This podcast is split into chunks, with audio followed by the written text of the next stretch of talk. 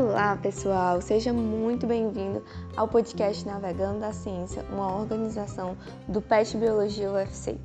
Nós somos um grupo, programa de educação tutorial da, do curso de Ciências Biológicas da UFC, Universidade Federal do Ceará, e tentando trazer um pouquinho de ciência para todo mundo, para que a ciência atinja cada vez mais pessoas, nós estamos criando esse podcast em várias plataformas digitais para que você tenha acesso a um pouquinho dos, das três grandes áreas das ciências biológicas, da biologia. Então a gente vai retratar um pouquinho conteúdos sobre o meio ambiente, sobre saúde e sobre biotecnologia. Nós teremos um episódio semanal e a gente quer que você acompanhe, compartilhe com seus amigos, siga as nossas redes sociais para sempre saber as novidades e saber cada vez mais um pouquinho sobre a ciência. Nossas redes sociais são petbiologiaufc tanto no Instagram quanto no Facebook. Então vem com a gente!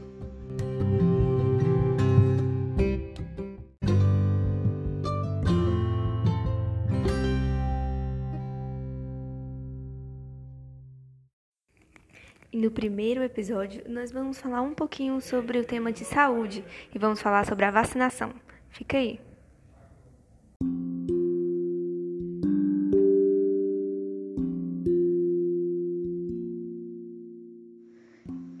Pessoal, foi no século XVIII que o naturalista médico britânico Edward Jenner percebeu que pessoas que ordenhavam vacas quando contaminadas pela varíola humana apresentavam uma forma menos grave da doença, o que hoje diríamos que eles adquiriram imunidade. Foi ele quem primeiro testou inocular material de um indivíduo doente em outro indivíduo saudável, a fim de tornar essa pessoa imune ou com sintomas brandos da doença. Seu primeiro teste foi uma criança de apenas 8 anos, o James Phipps. O médico fez com que a criança entrasse em contato com material contaminado com vírus bovino, pó de fezes de vacas e posteriormente entrar em contato com uma ordenhadora infectada a fim de verificar tal imunidade. O menino, ele contraiu a doença de forma leve e logo se recuperou, quando eles tentaram a reinfecção, o menino se mostrou imune à varíola.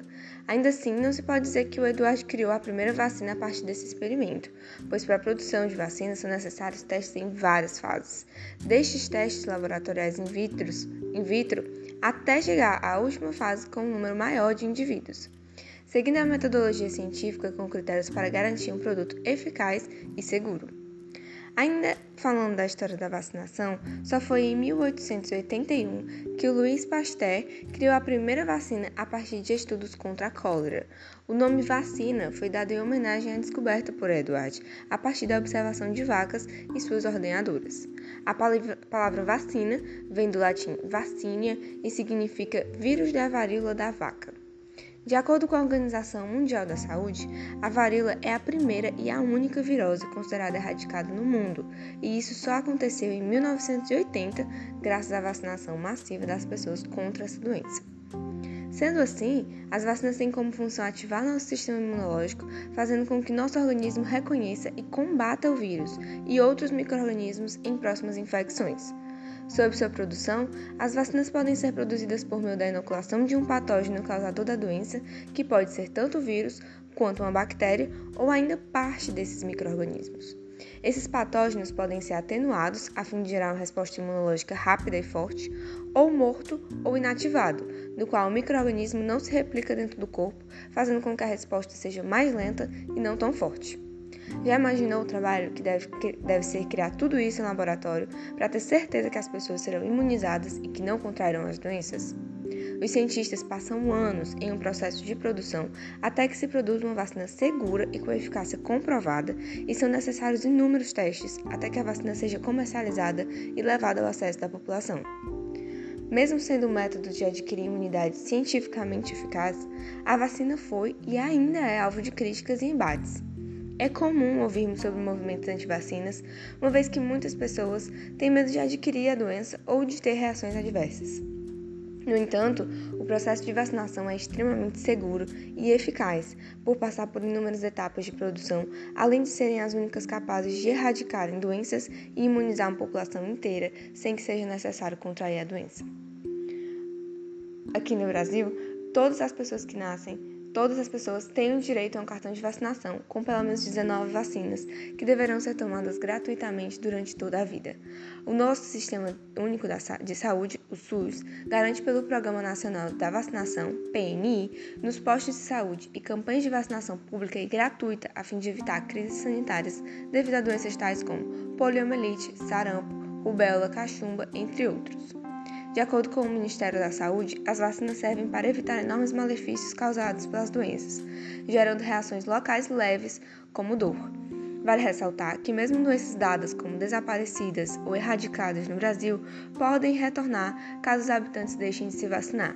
Isso porque os vírus ou as bactérias causadoras das doenças podem estar latentes por aí, ou podem vir de outros lugares do mundo e infectar uma população que não seja imune. Então, continuem se vacinando, hein, pessoal?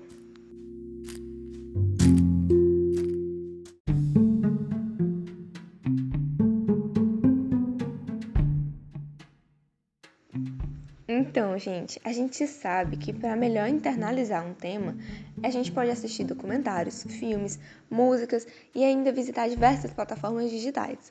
Por isso, hoje viemos indicar alguns documentários para ajudar vocês a entenderem um pouquinho mais sobre vacinação. A plataforma de streaming Netflix está com um documentário chamado Explicando o Coronavírus.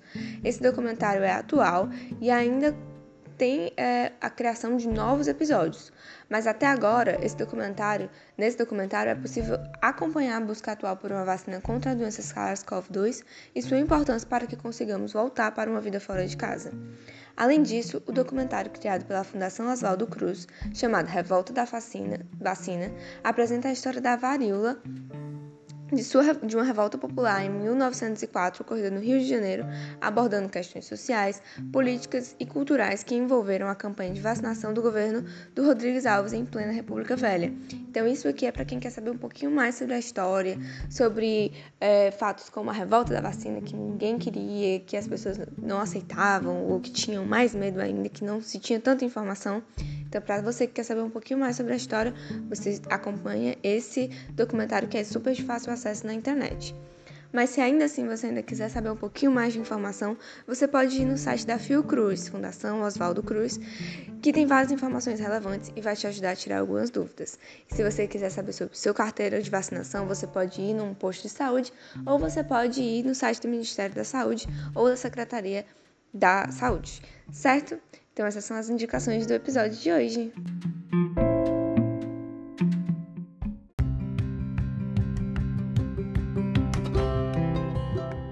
Então, pessoal, o nosso episódio está no fim, mas já para dar uma dica e um nervosinho para vocês quererem ouvir o próximo episódio, Uh, vocês já pensaram no que vocês estão fazendo com o lixo orgânico e o que é que vocês estão fazendo com o lixo que vocês estão produzindo não só durante a quarentena, mas durante a vida inteira?